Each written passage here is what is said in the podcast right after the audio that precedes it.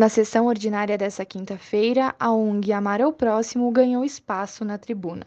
A partir de um acordo de líderes das bancadas partidárias da Câmara, o presidente da instituição, Ricardo Matos, usou o espaço para divulgar a campanha Caxias pela Vida.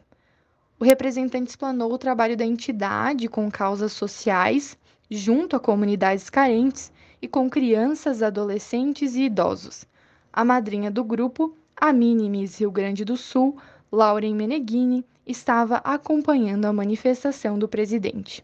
Ricardo ressaltou a falta de sangue nos hospitais e centros de coleta e fez um apelo para que os representantes de Caxias do Sul divulguem a campanha e doem sangue. Da Assessoria de Comunicação da Câmara de Vereadores de Caxias do Sul, Bruna Giusti.